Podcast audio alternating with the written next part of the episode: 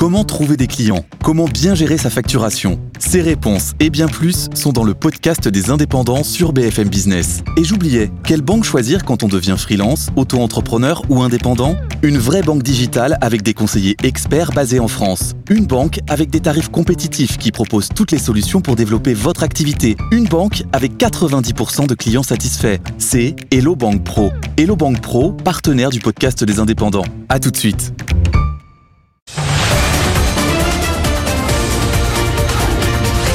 Good Morning Business. Culture Geek. Et on parle de piles, Anthony Morel, ce matin, désastre écologique, hein, on ne le dit pas assez, sans compter qu'on n'en trouve jamais à la maison quand on en a besoin, donc on en rachète tout le temps. Aujourd'hui, vous parlez d'une nouvelle génération de piles révolutionnaires, elles sont comestibles. C'est ça, des piles qu'on peut manger. Alors c'est pas étonnant d'ailleurs que cette innovation vienne d'Italie, grand pays de gastronomie, Ah. évidemment.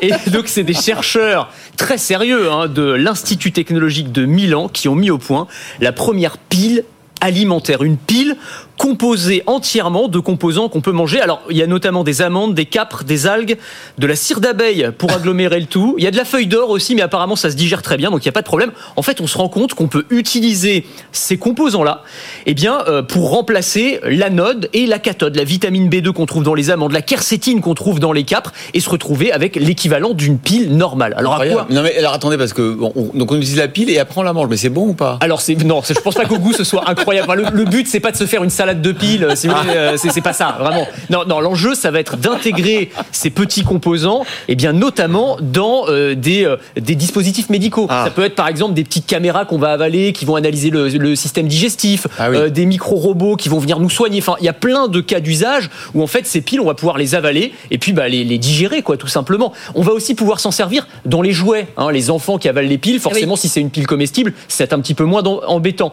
Et puis bah si pour une raison ou pour une autre cette pile se retrouve dans la nature, eh bien elles sont biodégradables et si un animal les mange, il n'y a pas de danger non plus. Donc on voit bien les cas d'usage quand même assez intéressants pour cette future génération de, de piles comestibles. Alors c'est un seul exemple de, de piles, euh, ce qu'on appelle les piles écologiques ou les, les, les biopiles. Il y, a, il y en a d'autres. hein. Oui, alors vous vous souvenez sûrement d'ailleurs que Ouais. de, de- de- de BEFC qui était venu nous voir dans la French Tech il y a quelques mois. Génial, hein, euh, start-up grenobloise. Ils ont mis au point une pile à base de papier. Oui. Alors ça ressemble à du papier ou à du carton, un papier un petit peu épais. Et en fait, à l'intérieur, eh bien, vous avez du glucose, des enzymes naturelles, et en fait, on va générer une réaction chimique euh, qui va produire de l'électricité exactement comme une pile ou une batterie classique. Et eux, ce qu'ils veulent faire, c'est intégrer ça. Alors, on va pas euh, alimenter les voitures électriques avec ça, hein, mais dans des tout petits objets. Typiquement, les tests de grossesse où aujourd'hui Ah oui. vous avez des piles lithium-ion. Je me souviens, c'est ce qu'il nous avait raconté ça. C'est un super exemple parce que là, pour le coup, c'est une utilisation unique, donc il y a un vrai enjeu écologique. Ça sert à rien d'avoir des piles lithium-ion. Et donc, si on peut les remplacer par des piles en papier ou en carton, forcément, c'est extrêmement intéressant. Ils ont eu des prix d'innovation au CES de Las Vegas, notamment cette, cette entreprise française. Donc voilà, on est très en pointe aussi sur ces biopiles. Bon, l'idéal, ce serait quand même de s'en débarrasser des piles, Anthony. Absolument. Alors là aussi, il y a beaucoup d'innovations. Par exemple, pour les télécommandes, on a maintenant plus besoin d'avoir de piles. On a des télécommandes solaires. Ça, c'est Samsung euh, qui propose ça. Donc avec des euh, petites euh, cellules photovoltaïques qui permettent de les recharger à la lumière du jour. Euh, on a aussi des montres qui fonctionnent sur ce modèle-là. Plutôt que d'avoir des piles, eh ben, la montre va se recharger instantanément à l'énergie solaire. Et puis, on va utiliser aussi notre énergie, ce qu'on appelle l'énergie cinétique, l'énergie de nos mouvements. Ça peut être par exemple un thermomètre comme le Be Cool.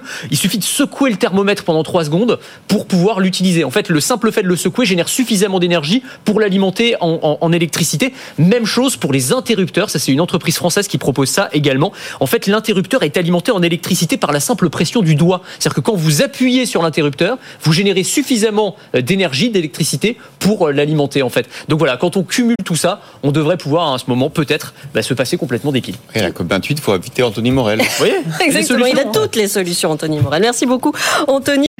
Et si vous aimez la tech et l'innovation, je vous propose de me retrouver dans Le meilleur reste à venir. C'est le podcast qui veut vous donner envie de vivre en 2050, à retrouver sur le site de BFM Business et sur toutes les plateformes.